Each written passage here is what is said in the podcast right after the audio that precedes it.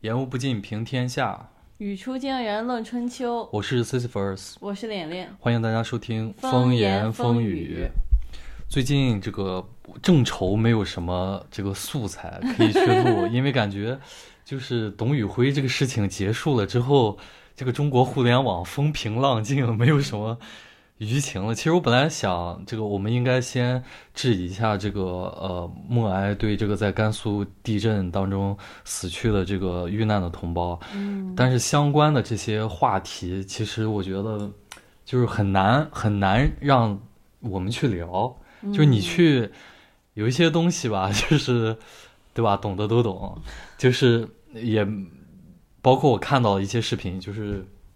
其实关于地震这个，呃，去。哎，是去年还是今年？就是二三年，是那个《引入尘烟》这个电影的上映，然后包括后来下映，不是在这个电影里面饱受争议的一点就是，呃，观众会觉得说，都已经二零呃二零二三年了，然后你拍的这个电影呈现的，呃，中国的大西北的农村还是那种夯土的房子啊，就是那种破败的场景，这不扯淡吗？对吧？就是我们现在都这么富裕了嘛，对吧？结果啊、这次这个地震，对吧？呈现了很多在青海和甘肃的这个、呃我们的同胞住的，那就是这样还的是环这样子的。对啊，确实住的就是这样的环境。那你说去聊这些东西，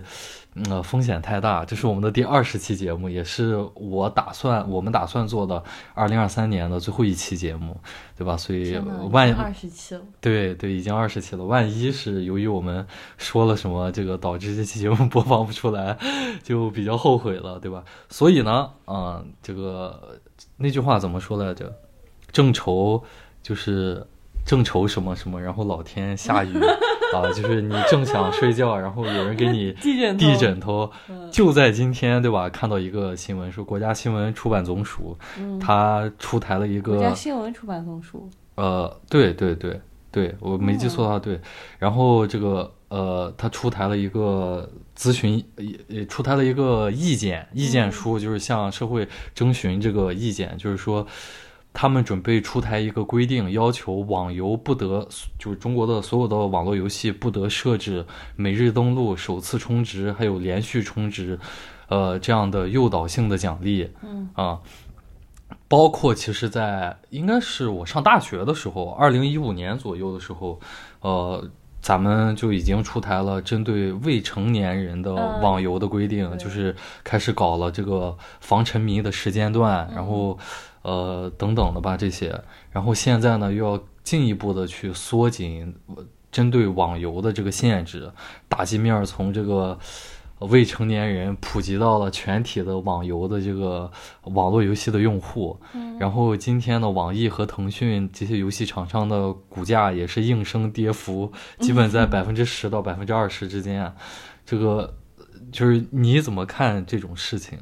挺好的。再给那个老年人设置个这个每日电视这个观看时间上限，禁止什么呃电视购物、诱导性言语，这样我家能少几块玉，少几个锅子，挺好。不是，真挺就好，是就你，因为你不怎么玩游戏 哦你也别这么说，就是虽然我不怎么玩，但是我每玩一个游戏，那个手抽我都抽。对，就是你从你从一个消费者的角度上去想一想，嗯呃，你你猜想一下这种规定，因为它现在只是征求意见嘛，嗯，当真正实行的时候，你觉得可能会产生一些什么影响？就是对呃对游戏公司，然后包括对这个玩家来说，其实对游戏公司来说，我觉得啊，嗯，呃，这个确实会少了一个很大的一个诱导性的这种收入的来源，嗯因为确实我我我身边有很多朋友就是玩游戏，嗯，就是像首充这种。或者说每日登录可以领奖励，嗯确实是一个很多朋友会特意每天去打卡的一个原因。嗯这个对于游戏公司来说其实还挺重要的，因为就像首充大部分都是六块钱嘛，就对于可能这种二三十岁的人来说，啊这六块钱根本不算钱。对呀、你今天坐个地铁啊都要呃来回都要八块，你这六块钱是吧？其其实其实可能在我看来，为什么包括市场的反应这么激烈，就是网呃这个这现在还只是征询意见，但是这个文件一出之后，这些厂商的股价就暴跌。嗯，啊、跌百分之二十这种情况，一我觉得最根本的原因是因为这种所谓的每日登录、首次充值、连续充值。这种所谓的诱导性奖励，嗯其实是中国网游的最根本的盈利模式的组成部分。嗯也不能说这就是它唯一的最根本的盈利模式吧，但这也是一个非常很重重要的收入来源。对，，这是一个很根本的机制。嗯就是其实对于任何一款游戏，任何一个呃像游戏这样的产品吧，最重要的就是他们互联网黑话所说的这个用户粘性，嗯，就是你不能只玩一把，嗯你得一直回来玩。但是我就是对你，你站在这些厂商的角度上来说，他得通过一个什么手段才能提高你的用户粘性？其实无非是呃，就是最根本的就是你得把游戏做到好玩儿，嗯就是让它的游戏内容本质能够吸引你。但是这一点其实是最难的，就是最容易想到，但也是最难的。尤其是在现在，呃，网游这个行业是一个就是竞争特别激烈的一个行业嘛。其实你像英雄联盟，我们就拿英雄联盟这款游戏来说，它已经做了十年了，嗯它还能做出什么花样来？就是它出点新英雄，对他，对他新唯皮一能肤做的就是做新英雄，但本身这个游戏机制它的内容呃也已经不可能有什么大的提升空间了。包括这个，呃，像一些竞技类的游戏，像什么二 K Online 就是一个篮球游戏，还有像非法就是这种足球游戏，它本身的这个游戏的机制从一开始确定下来之后，在接下来的十几年或者几年之内是不可能改变了。嗯所以唯一就是能吸引到的，也无非就是一些，就是它这个这叫什么？就是它存量市场也就也就在那儿了，嗯就是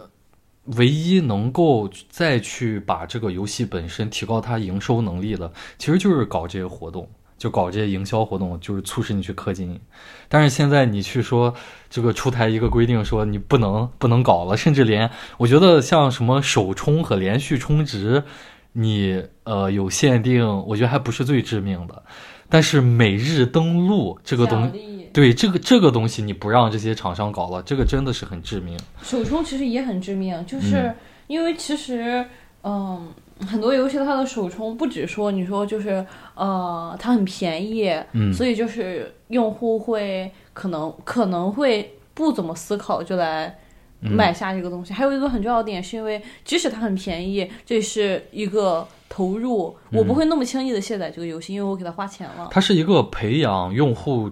充钱就是这种习习惯惯的的一个开始对，就是这个首充。就像你刚才说的，比如说《王者荣耀》这样的游戏，它可能你最便宜的首充，呃，是六块钱，可能我对因为我也很基久没本都是六块钱，我也很久没玩了。了。假如它是六块钱的话，但是你去看它的那些英雄和皮肤，绝对都是很贵的，都是动辄就是几十的。但是它，你怎么样才能让一个人从从一毛不拔跳跃到一次性充八十、充一百的这个阶段呢？中间就隔着一个六块钱六的块首充。你可能一个是对六块，你下一个就是三十八，再下一个就是对六十八。从这个角度上来说，这个也也确实是很致命的，对于这些网游的那个厂商来说对。，而且其实我觉得网游在中国大行其道，能够占据国内的游戏行业的半壁江山，甚至百分之九十的江山，本身这个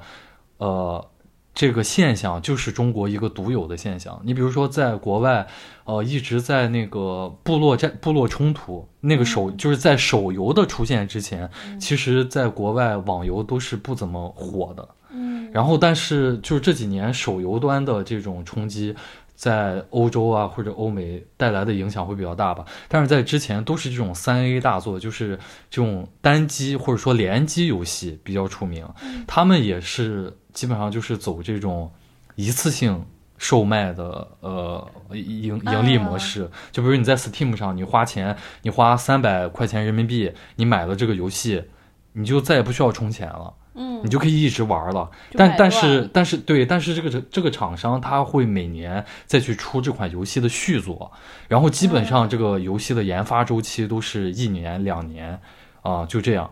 但是你像嗯，他们这些厂商，国外的厂商现在也有在借鉴国内，尤其是腾讯为代表的这种嗯氪金的模式。你比如说像著名的《使命召唤》这样的游戏，你现在也是可以花钱在里面买皮肤，然后买各种各样的东西这样的。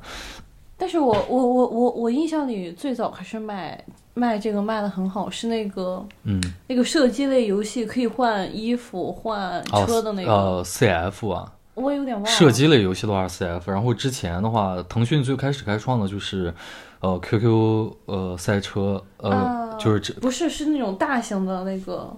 什么就就是大型的射击类的游戏。就是 CF，、啊穿越火线，反嗯正这个应该是我印象里最早的开始卖那种很贵的嗯，皮肤的游戏。我记得我为游戏花钱，就是我在我第一次是在我四年级的时候，应 该是你怎么从小就开始六做投入了？呃五年级六年级差不多就那个时候，就是玩穿越火线，那你玩然后玩它最贵的是什么？当时那个游戏它出了两个这个呃角色，嗯，然后你花钱买，需要你花钱买，然后应该是花了五十块钱买买了两个角色，在我上六年级的时候你。六年级怎么然后可以拥有五十块钱？然后我记得我为了我为了这个买这个游戏角色，我还我还跟我爸妈就是进行了一番推心置腹的沟通，我还跟他你们爸妈说，是怎么同意的？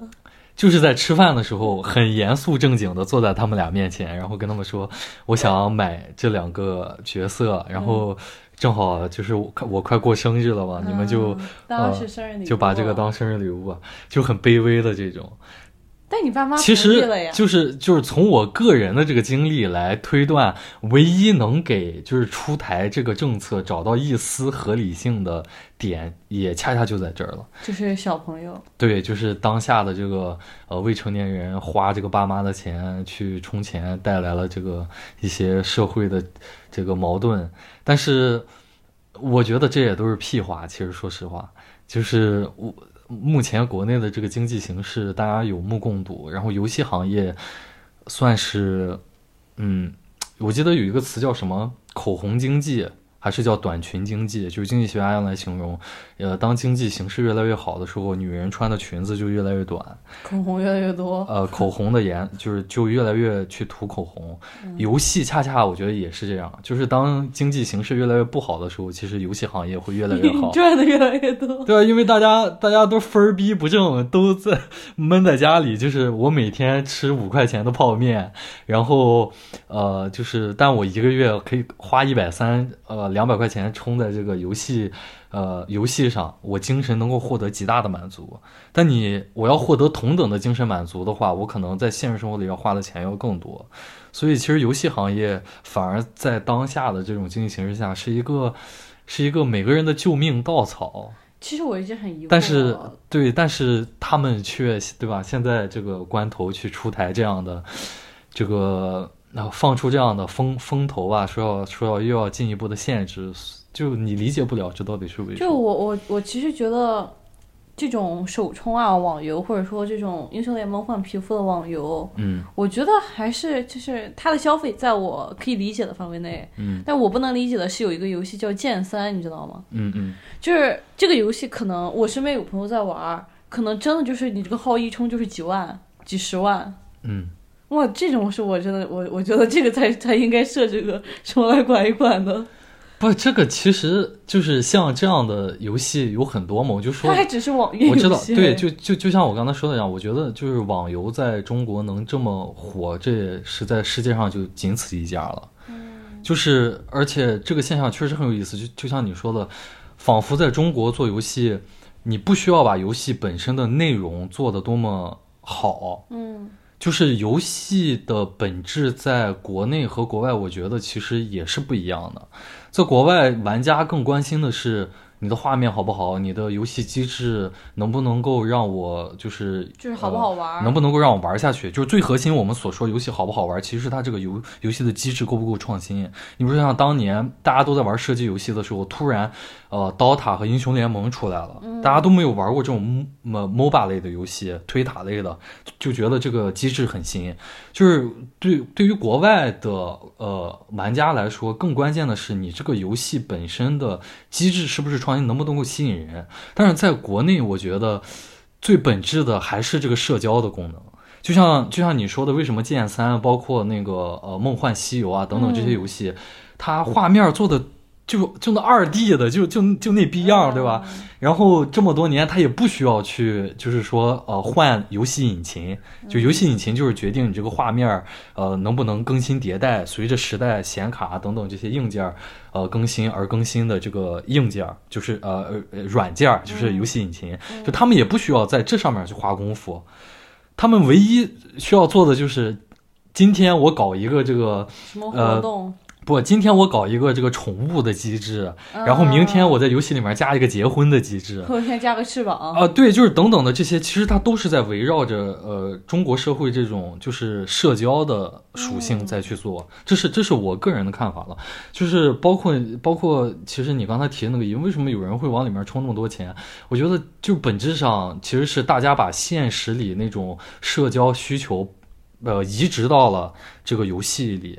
就是就是，就像大家，呃包括大家特别喜欢玩那个呃动森一样，嗯，动动物森森友会，就是其实也是那个游戏本身。你说，如果我只是一个人在那儿，呃，在游戏里面钓鱼，有什么意 思？有意思的是，我可以跟我的朋友一块儿去交换我钓到的东西，东西。我可以给朋友做饭或者怎么样的，就是这些东西，这个是最重要的。然后国内把这一套玩得更好，而且国内还有一个问题是这种，就是咱们国内的厂家很洞悉这种。呃，人性的弱点啊，我就只能把话说到这儿。就是咱们国内这种男性的生殖焦虑也一直比较严重，对吧？这个也离不开这个游戏呃厂家的这个放大你放大你这种焦虑情绪。你比如说，就是为什么一定要在游戏里面显示这个玩家的真实性别？嗯你说这样做的意义是什么？就这样做，它它提升不了游戏本身的趣味性，它唯一能提升的就是你这个人性的丑恶，就是你觉得啊、对面是个妹妹，那我可以通过玩游戏，说不定和她网恋。其实说白了就是这个，就是它在那一刻，在在这个产品经理把这种功能上线的时候，这个游戏就已经单不单纯是这个游戏本身了，嗯，就已经是你在意淫了，就是你在意淫我能不能和这个女的发生点什么了，就就就很扯嘛，对吧？就是你像比如英雄联盟在呃呃在那个外服的英雄联盟是不显示性别的，但是在国内国内出了你的现在玩的是不显示性别的。哦是不显示的呀，国国哦当然，国内本来英雄联盟这个游戏本身它不显示性别，但是因为在国内大家玩英雄联哦盟你要实名制是吗？不是都是通过这个呃腾讯腾讯的一个平台进入这个游戏，腾讯那个平台会标注你的性别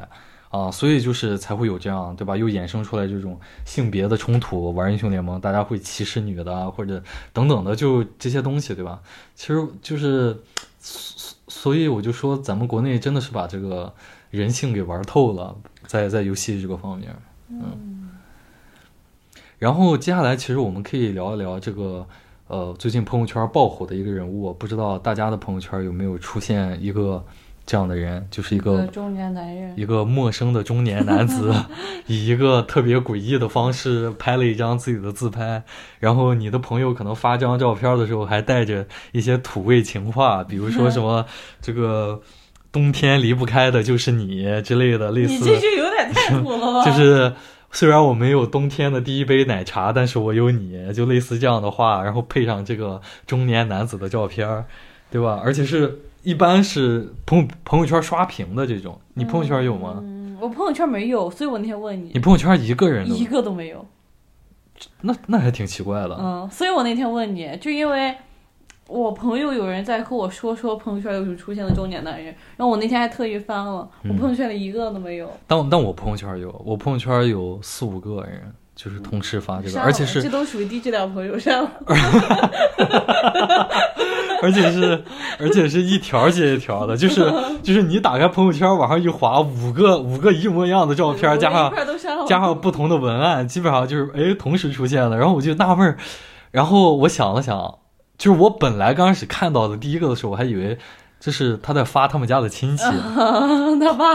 但看到后面下面跟着的四个之后， 我那一刻更想发。不，我就瞬间就明白了啊，咱这爸这又是哪个傻逼网红又火了、啊，嗯对吧？然后就是又这个，那你觉得这次他的爆火和其他的那些土味网红有什么区别吗？在你看来，就是更没有内容，你甚至找不到它爆火的原因，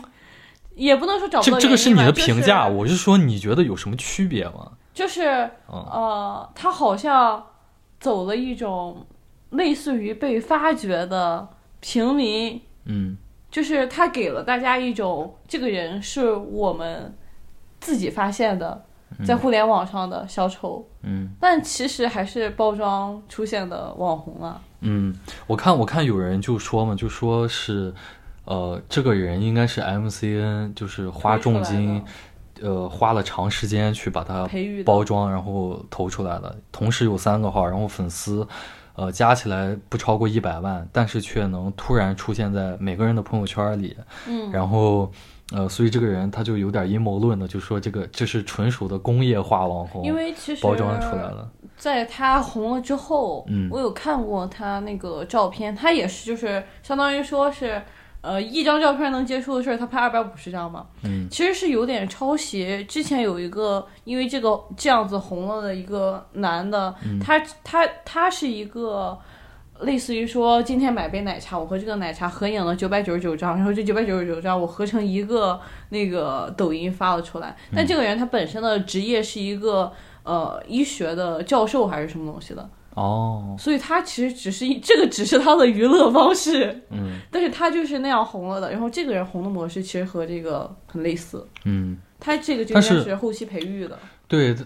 但是他这个结果真的还蛮让人吃惊的，就是他不是第一次他火了之后，第二天的晚上他直播，然后直接就刷了一千个还是一百一百六个千个，六千个六千个，六千个嘉年华，就是最嗯贵的抖音的那然个礼嗯物。后就是其他的就是都就是来不及数了。他们说他一晚上见证八百四十，八百四十个 W，对，所以就就很奇怪。你看之前所有的这些，就是不说那些直播带货的网红，就是那些、嗯那些土味网红啊，就是那那些这些网红，那没有一个能达到他这种程度，挺就好的是火的 火的让人摸不着摸不摸着。头脑的同时还是大火爆火巨赚对钱。对对对，就是你都不知道这个人，然后而且突然他就火了，然而后且结果火的时候，别人给他刷这么多礼物，对吧？这个程度我朋是嗯友有人看了那场直播，就是据说就是很无聊。我碰到的评论是比小三儿赚钱还 容易。嗯，所以所所以，其实他这个现象，我就在考虑，呃，我就在考虑，在中国做这种 MCN 机构培育出来的这些网红也好，或者说素人，最后接洽了这些 MCN 签约了嗯也好，嗯，就是就是这些这些网红们，他们到底有几条路能够就是呃变现，然后就是爆火的同时还能变现？你比如说，我现在能想到的是像呃东北于姐。呃，还有就是一些其他的，比如说之前我我特别喜欢的一个是在微山湖有三兄弟，啊，哎他们传家郎好那像个他们那个那个在船上生活的，对对对那个，对，他们他们后来也是分道扬镳了嘛，他们不是真的兄弟，他们不是真的兄弟啊！这种都是假的，这种你这种你想想就行，他都他都是假的我以为他们后来他爸给他们一条船啊，没有都是假，就是个 MCN 找找了三个人过来，在微山湖那儿包了条船， 拍了一年我很难过一年不到我吧真，的很难过拍了一年不到，然后他们全网的粉丝应该也有个七八百万差不多那个样子，嗯那也挺大的对，然后但是是因为那个大哥，就是那个那个总是在视频里面做各种各样的东西就很 的，能干活，很很能。干的那个人，他最后走了嘛，不想继续做了，然后所以他们这个视频就不做了嘛。我我就在想，就是你像我提到的这个传家郎，啊还有现在特别火的东北于姐啊和那个老蒯，老 蒯就是就是这些，他们其实都是在继承呃中国第一网红李子李李子李李子柒的衣钵了。就是他们他们，因为你看他们在做的内容，他们在做的事儿，都是城市里的人对于那种美好的田园生活也好，或者说乡间生活也好的一种向往。嗯就或者就是都是那种哎，就是大家要么是大家对农村的吃的特别向往，嗯要不是对农村的生活特别向往，要不是对，比如还有一些就是那种改造农村房子的，嗯也很火的那种，就是都是对那种乡土生活的一种向往。嗯然后这种它是一个比较容易爆火的一个，但是其实竞争也蛮激烈的。对啊，然后还有一种就是像这种什么阿 g 啊，什么刚才说的丽丽，就是那个徒步走纯线做，小丑，徒对徒步走线去那个丽丽也很有意思，很有意思。她徒她是经常在川藏和青藏线徒步的这么一个博主，但是他从来没火，他是他是偶然直播的时候，就是呃徒步的时候直播的时候跟人 PK 骂 PK 对骂，然后火了。就是他徒步本身这件事儿，其实没有多少人这不就跟药水哥玩游戏无人在乎？ 对对对，就是其实其实你以为好像徒步这种东西没有多少人能做，然后那个什么，但其实就早就被有做的是早就被做烂了。然后大家现在也不关心，大家更关心的是这个人太没素质了，就是直接跟网上对骂，而且侮辱女性，嗯大家就喜欢这样的。嗯，我觉得这也是很悲哀的，就这这个是第二条路就爱径。看傻逼。就像阿 Giao 啊、药水哥啊，还有这个丽丽这丽丽这种的，还有吗？还还有什么路径？像纯靠漂亮，对你像纹身这种路径，我根本我都不知道他他这个算什么？他是他是要内容没有内容，要特点没有特点，对吧？他跳的还是那种科目三，就什么那种大家随便拎个人都能跳的那种。我不能。他他 凭他凭他凭什么能火？他这个 我觉得挺挺奇怪的其实前段时间火了一个高中生，你有印象吗？一个男啊，的，就是一个跳舞的一个小孩儿吧？不，是不跳舞，一个高中生，嗯，他有那种很丑陋的胡子，不知道，他他他火的更莫名其妙，他就是传张自拍，嗯然后配一点今天生活的文案，嗯。然后他就火了。我觉得，我觉得这种其实我也能理解，就是为什么很多就是这种它火，我理解不了的是它还能变现，你懂吗？就是就是就比比如像你说的这这种人，也有之前也有一些素人，他一些他很奇怪，嗯，他的那个抖音， 他那个抖音你点进去很奇怪，就是你觉得这个人要么是有点大病，要么是怎么样的，然后然后所以很多人就会去给他评论或者去给他点赞，但是他他很难把这种东西转化为礼物，或者转化为带货，或者转化为呃现实里面的利益。那个高中生的点是在于这儿，嗯他的抖音一点都不奇怪，他的抖音就像是你现在你点开任何一个你朋友愿意发视频的朋友的抖音一样，嗯嗯，但偏偏他就火了，他的每一条就是那种都是很多几万点赞、几万评论，长得丑也是，长得不是丑就是普通，嗯，那就是你那找不到他任何可以火的地方。那他那就是为什么会火就是很突然啊，就是没有人知道，这个人也没有签 M C N，他也没变现，嗯就是他是一个很奇怪的互联网现象，可能。嗯但是我感觉纹身其实它变现，就是对于网红来说吧，变现真的很容易。嗯我只要，嗯、抖音有一个点就是它可以挂那个小橱窗嘛，啊，就是去卖那点个东西商什品么的他们不用点进去，嗯不用呃对不用买，你只要点进去它就有收入。嗯你只要点开它那个小橱窗的一个商品，或者说就是你看看那个详情页，他们就赚到钱了。嗯就是抖音变现太轻松了，就像那种你刚刚讲那个东北于姐，东北于姐，呃，直播嗯直播赚佣金，她还有自己那个就是印自己的 logo 的那个产品，就一些周边，对，这然些后都要卖，他就是他应该他也卖什么大米啊，就是那些农产品对啊呀之类这些东西。其实其实我觉得，就是这种他们像于姐啊，或者等等，就是这些所谓的扎根于农村的这些网红，嗯他他们是在很主动的迎合当下的这种，呃，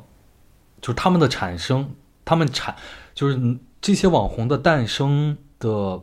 诞生的这件事儿，嗯这个本身就是他们诞生这件事儿本身，其实就是在就是顺应了这个。呃，我们在营造什么清朗互联网这个空间正能量，对吧？这套主流叙事嘛，嗯然后所，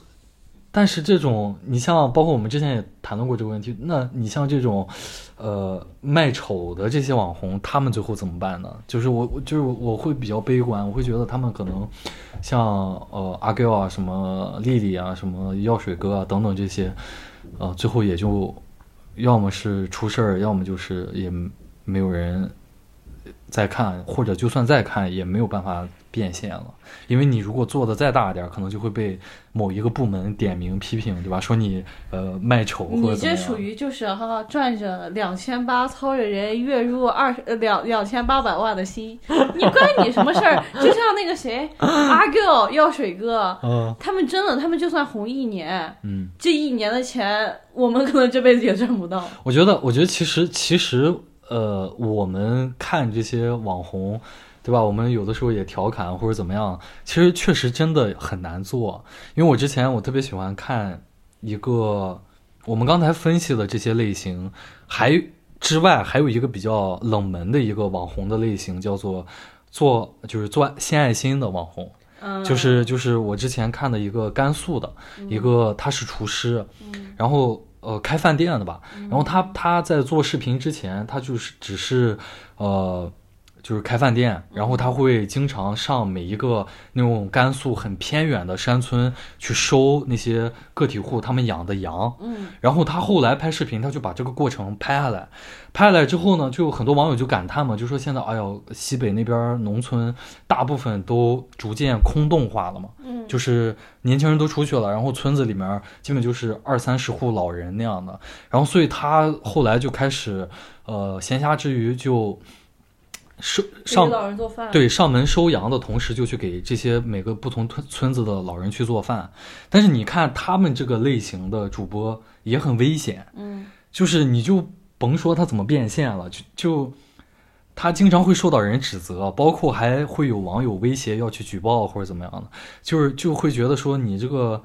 啊你是做菜了，但我看你视频里面你这个锅太不干净了。嗯，或者你在剁这块羊肉的时候，这羊肉掉地上，你又捡回去。当然不，我不是说他视频里有这样的现象，你我只只是举例子，我对我我就举个例子，就是总之，因为你整个这个行为，你把它置于直播或者说呃视频这个媒介下之后，其实就是引来了无数双眼睛来监督你嘛。嗯然后就会有很多人，呃，包括我们的互联网文化这么抽象，对吧？就嗯有很多人他就闲的蛋疼啊、就是没事儿干，就想去给你嗯弄弄。所以就是那个人也很火，我看那个人，但是就我也想不明白他得用一他是通过什么方式能够把自己的这个。拍视频的这个或者做网红这条路给延续下去的，因为我感觉他都没有什么不赚钱谁干？你就想对吧，啊不赚钱谁干？他肯对啊定是有门路的。但他怎么他怎么赚的钱呢？他可也能开直播，没有，他他你他没在看 B 过站，他在 B 站他不开直播啊、那你可能他在别的平台开呀，你不知道。也有可能吧。就不赚钱谁干呀，哥？你想想，就是你如果说他纯的，他人好，他献爱心，嗯他可能不赚钱也干，但他他要每每每天都要去剪视频上传到网上，那不赚钱谁干呀？然后这这怎么可个，能不变现呢？那我们我我我，其其实我感觉我们好像已经连续四，包括这一期是第三期还是第四期，嗯七期都在聊这个互联网的这个这个文化或者是网红嗯之类你的对于东西。红红的这个 这个欲望已经赤裸裸的展现在大家的面 前不是了。 不是，我这感觉红的人这么多，不是不是，月入两万二十八万这么多，怎么不能多你一个？没有没有没有，就是我我我我是感觉就是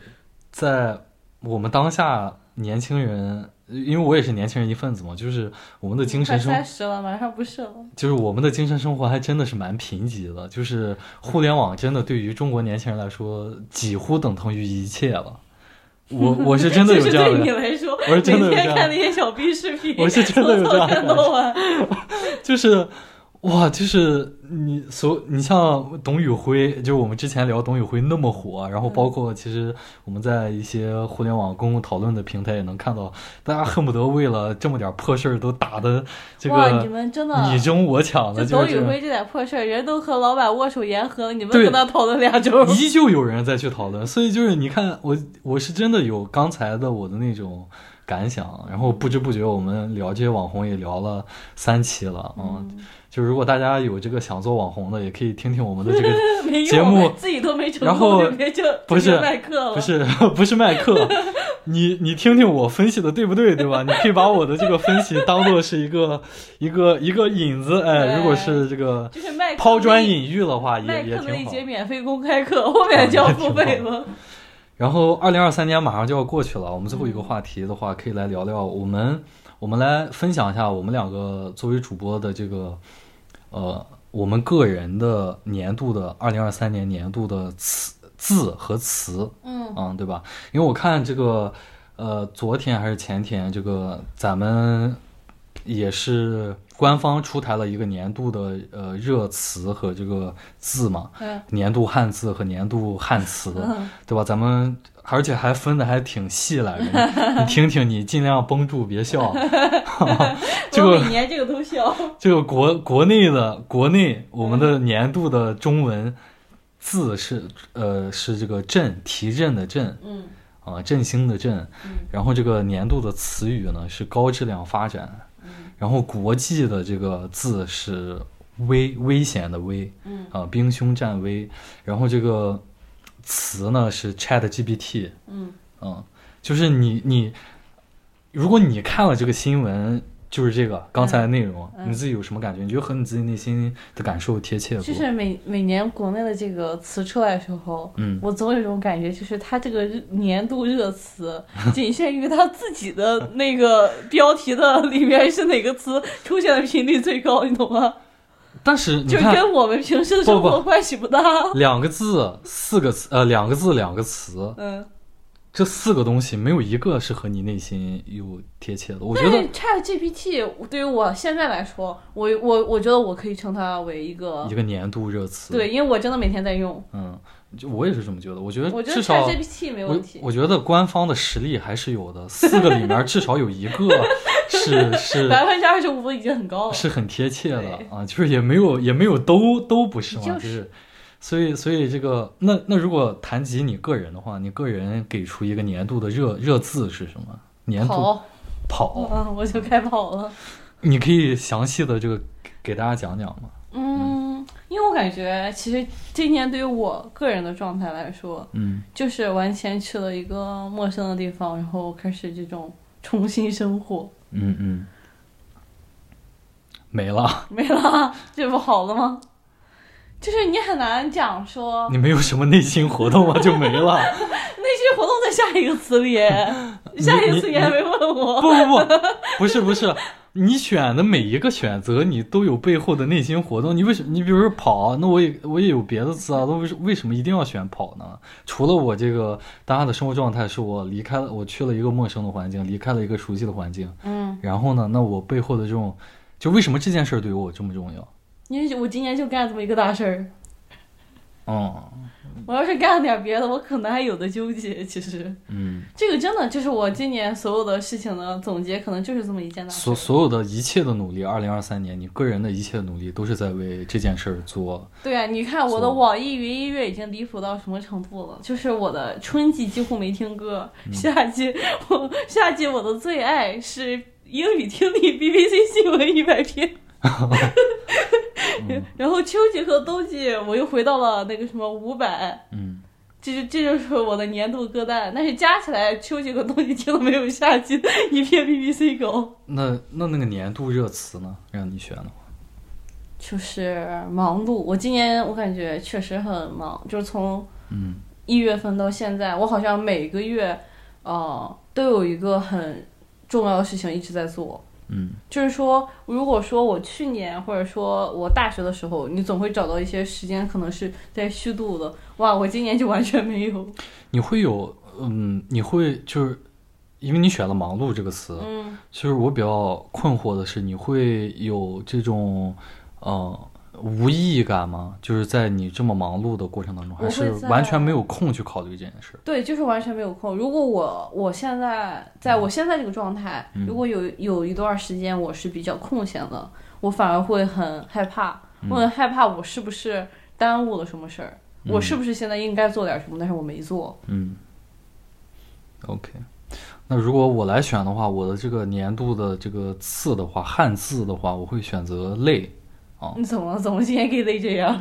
你快说说我听听来。我我我觉得，我觉得我的这种累也不是身体累呃，也不单纯是身体意义上的累。我每次给当然给别人纹完身，我都是很累的。嗯然后 包一 年括接这么俩活儿，给累这 样。包括包括我现在，包括我现在，我我现在如果要工作的话，我还得去我的那个那个工作的工作室，它在另外一个城城市，市还得去坐火车啊。这本身这本身确实很离谱，听这说。本身确实也挺累，但是我指的这种累贯穿整个年度的是一种呃心理上的累、嗯啊，就是你不知道怎么样才能摆脱这种一个诅咒一样的东西笼罩在你的头上哇，你怎么突然上价值了？啊就不是咱咱不兴这样的哈，不是在上价值你这样硬，你你这样显不是得我不是嗯我前面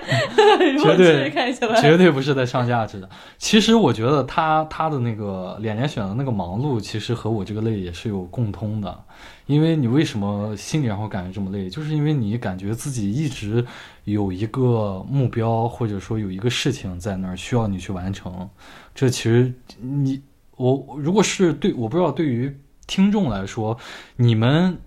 比如说，你可能自己给自己定了一个明天有一个目标，你要去工作上要干什么什么或者怎么样的。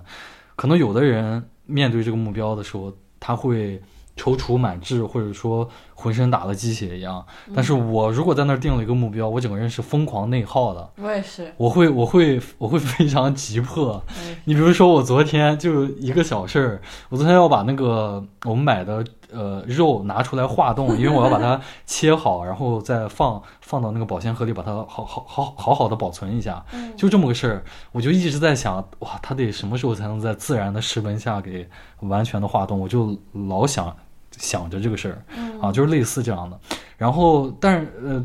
贯穿二零二三年这一年，对于我来说的那个悬在头上的那种那种那就是那个目标，它也是不断在改变的嘛。之前要陪脸脸来这个一个陌生的国度，我会担心呃我签证办不办得下来，嗯然后来了这儿又要担心工作能不能找好。现在工作找到了，每天又在担心这个顾客现在量有点少，嗯然后我又就是等等的，所有就你总感觉有个东西一直在那等着你，对，你我很就是这烦种感觉，对你，你对总想那个，然后包括就是，其实我们俩也面临的是，我们俩不想再回到， 这个吧故事也对慎行一点对吧？就是你有些东西你不想，但是由不得你，对吧？所以，但你每次想到这件事的时候，你也会感到很累。所以，我觉得这个累，呃，虽然目前是我二零二三年年度汉字，不知道二零二四年我们在录节目的时候会不看 会看四变成穷，穷或者是气啊？最后，二零二四年得知留不下来，气啊。最后然后别这个你 这个冤不鸦嘴啊，这你少个说种这话，个，如果让我选一个词的话，我会选择愤懑啊。愤懑，愤懑对于我来说，这个词它不仅仅意味着生气、愤怒，它还意味着一种不满，嗯就是一种无能为力。你看，为什么我我们之前做节目也跟大家聊了，为什么我们要做这个播客节目了？就是我们也聊到说，这是一个情绪的出口，一个实现自我人生价值的一另外一种方式。嗯就是呃，我们每期在做节目、再去做选题、再去聊一些东西的时候，我自己都是感觉到非常愤懑的， 至少你也不聊点高兴的，关键是高兴的也。也不轮不到我们来聊，我觉得不是我们不聊高兴的，而是我目及所所致就没有高兴的高事兴情事儿。啊，就没有就没有什么高兴的事牛儿，。这不是你比这如不是说在这儿吗？朕高质量发展，怎么搁这儿呢？你也不聊，明天咱们就买机票回国，带你去参加国考。啊、明天就带你去参加，去考个申论。啊，这个就是，呃，目前你所能看到的、关注到的这个社会上的情绪，我觉得跟我应该是